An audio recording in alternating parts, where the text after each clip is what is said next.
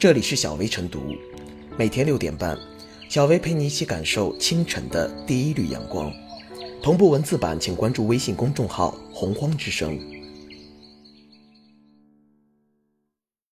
本期导言：十一月二十七日，高以翔在录制综艺节目《追我吧》时突然晕倒，最终因抢救无效去世，年仅三十五岁。《追我吧》节目组在随后的声明中称，高以翔。死于心源性猝死。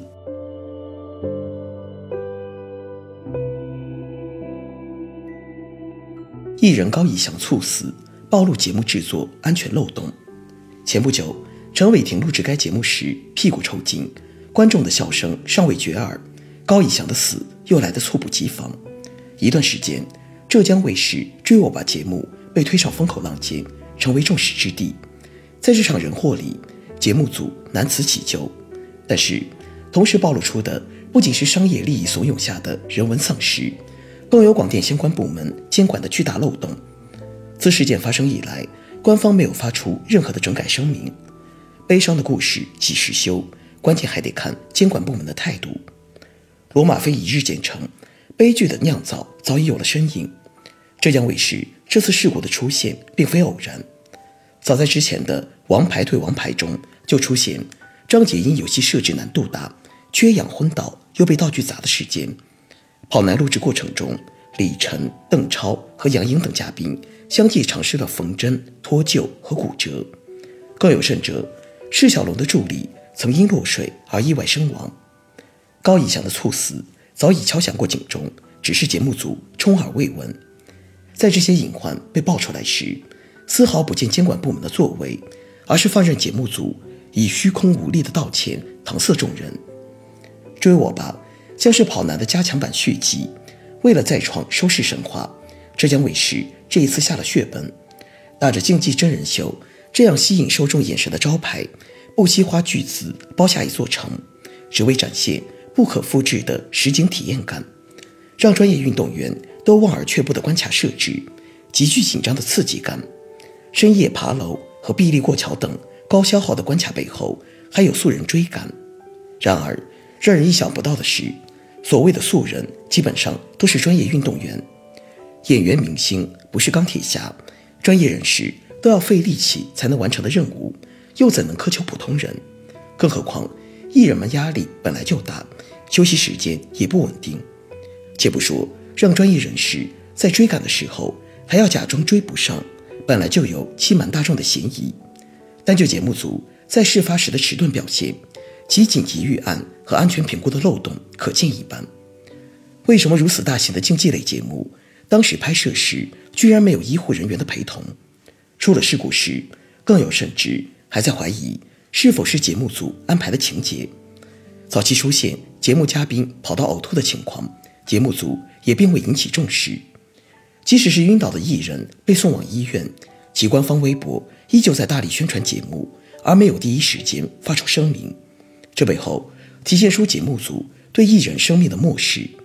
这群工具人在他们的眼里，只是博取受众眼球的机械罢了。如此缺乏人文关怀的节目，相关部门却一直没有作为。即使是在高以翔被宣布死亡，依旧没有任何节目组被整改调查的消息出现。追我吧的官方声明依旧是无力的抱歉。而该来的惩罚却迟迟不见动身，放任商业资本在综艺节目的自由发展导致的悲剧，绝不仅仅只是某个艺人的猝死这么简单。一档优秀的综艺节目，应该围绕着社会主流价值观，呈现给观众视觉和心灵的享受。一味的迎合受众胃口，对其进行感官和情感的刺激，只会导致更严重的后果。对于演员明星们来说，他们被金钱。和受众的喜好绑架着，只能更卖力的去完成更高难度的任务，这其中付出的代价无疑是惨重的。当受众被无限的刺激，想要的越来越多，最终可能真的会娱乐至死。事件热度未退，而高以翔却成为追我吧营销的卖点。晕倒的视频立马又被挂上节目看点，这心是得有多大多冷漠，才能想到消费节目组嘉宾的死亡？人文关怀的缺失和政府监管的漏洞，在追我吧体现得淋漓尽致。这场悲剧已然为政府监管敲响了警钟。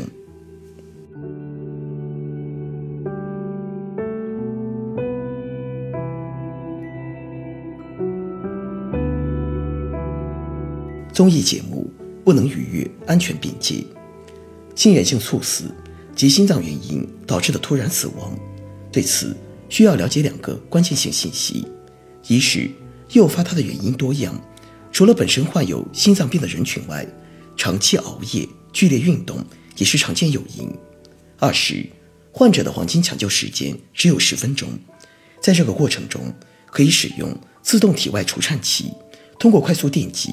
让心跳从异常恢复到正常，或者进行心肺复苏术进行抢救。如果抢救及时，成功率高达百分之九十。也就是说，如果节目组能够在录制前安排嘉宾体检，全面了解嘉宾身体情况，进行个性化节目安排，或者在发生意外后有效急救，都有可能避免这次意外的发生。然而，作为一档极限运动类节目，追我吧！在安全方面明显准备不足，抢救未提及 AED 的使用，医护人员也没有在第一时间到位。实际上，节目组在对节目内容进行设计时，安全因素并没有被置于首要位置。究竟是什么导致综艺节目在安全的边界不断试探？一个值得关注的趋势是，近些年来户外综艺节目飞速发展的背后。是其内涵的挑战关卡不断升级。一开始，嘉宾只是偶尔的你进我逐，后来逐渐变成长时间的奔跑，外加跨越障碍，甚至吊威亚、高空降速等。运动类节目的强度在不断提高，录制节目的嘉宾体力不支的比比皆是，艺人的苦不堪言，在节目组眼里反而成为了看点，是竞争收视率的有力武器。在一个节目资料中，追我吧称自己的特色是相当硬核的挑战关卡，目的是在追跑挑战中刺激嘉宾冲破自己的体能极限。然而，这个极限并不代表没有上限，不对这个上限做出相应的限制，安全就没有了下限。追我吧虽然顺应了收视率竞争下综艺发展的趋势，对以往的运动类节目进行了突破，但同时。也突破了综艺节目安全的边界。综艺节目安全的边界究竟在哪？高以翔猝死悲剧告诉我们，综艺节目的安全边界就在于嘉宾生理能力的底线。只有遵守住了这个前提，节目组才能够拒绝设计或拍摄突破常人体能的内容，类似的悲剧才不会重演。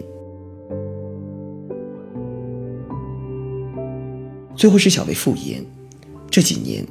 因为工作压力和高强度而猝死的人越来越多，年轻男演员突然离世的背后是整个行业普遍畸形的业态。